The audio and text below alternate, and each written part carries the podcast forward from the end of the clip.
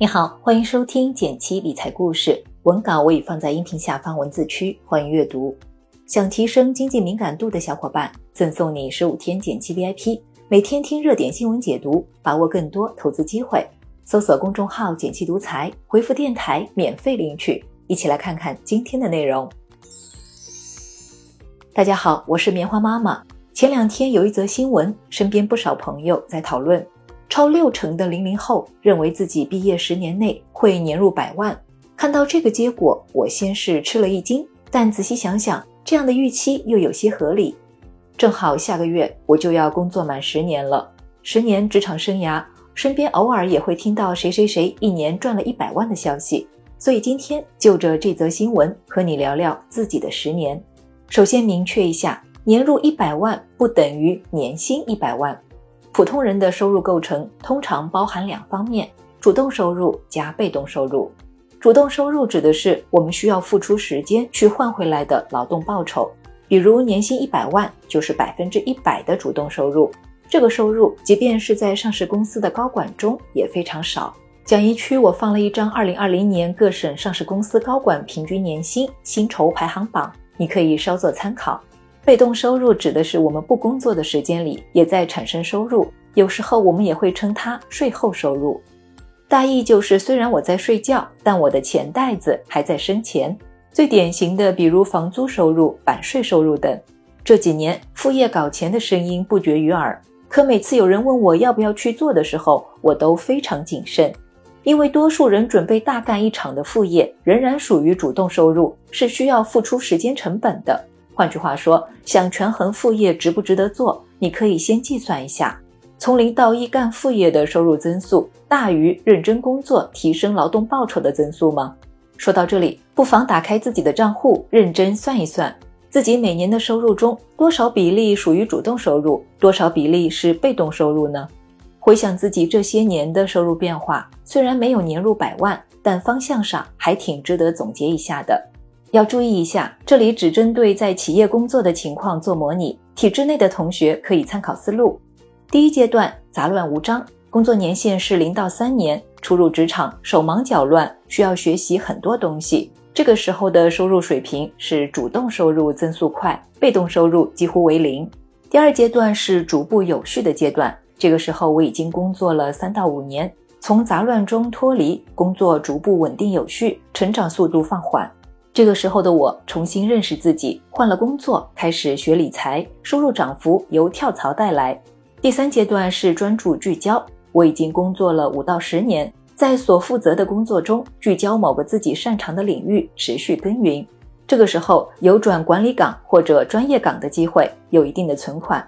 到第四阶段是混沌连接的阶段，工作了十年以上，有相对擅长的领域或拿得出手的技能。并因此对外产生连接，这个时候结余变多，眼界拓宽，有机会找到新的收入突破口。用一张图来表示的话，大概是讲义区的这样：刚毕业那会儿，面对陌生的城市，虽然内心激情满满，但没有一天不是脚踏实地。工作前三年，工资的很大一部分结余被我用来学习工作中可能用到的技能了，比如怎么做一个好看的 PPT，怎样写一份总结报告。而被动收入这部分，我大概是工作三年之后才开始慢慢有了要攒钱的意识。每个月发下工资，先将五百块固定存到我的我乐意账户，哪怕这个月钱不够用了，先想办法从其他地方挣，绝不动用这个账户里的钱。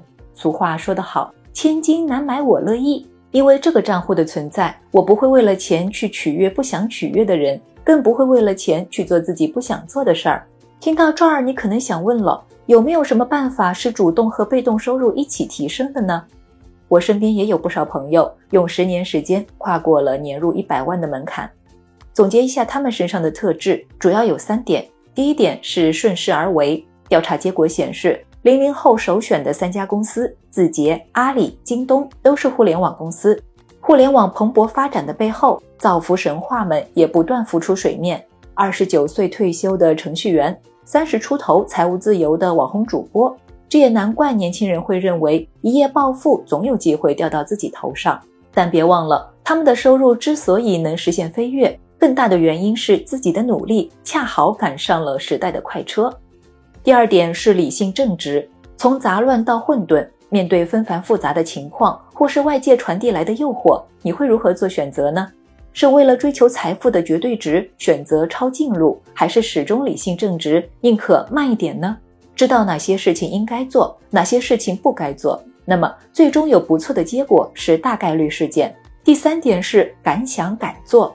虽然我对年入百万的结果咂舌，但有一点还是很欣慰的：嘴上喊着躺平的零零后，背地里都在暗暗使劲儿。不过还是得提醒一句。想在十年后成为高手，不能只停留在想想而已。想起李小龙电影中的一个片段，李小龙问年轻人为什么出拳太慢，年轻人回答：“让我想想。”他说：“不要想了，去感受。”和习武一样，如果你带着赚钱的心态去工作，往往赚不到大钱；而那些带着真情实感去工作的人们，时间也终将给予他们回报。好了。感谢你听完我这个工作十年的职场老人的一番唠叨。现在的我正带着我乐意账户，看着喜欢的书，听着喜欢的歌，交往着喜欢的人。至于未来会不会年入百万，就交给时间吧。希望你我都能成为那个眼里有星辰大海，脚下有踏实和努力的人。喜欢今天的职场话题，欢迎你文末点个赞，告诉我。别忘了根据音频开头的提示，免费领取十五天剪辑 VIP，听懂最新投资机会，比别人更快一步。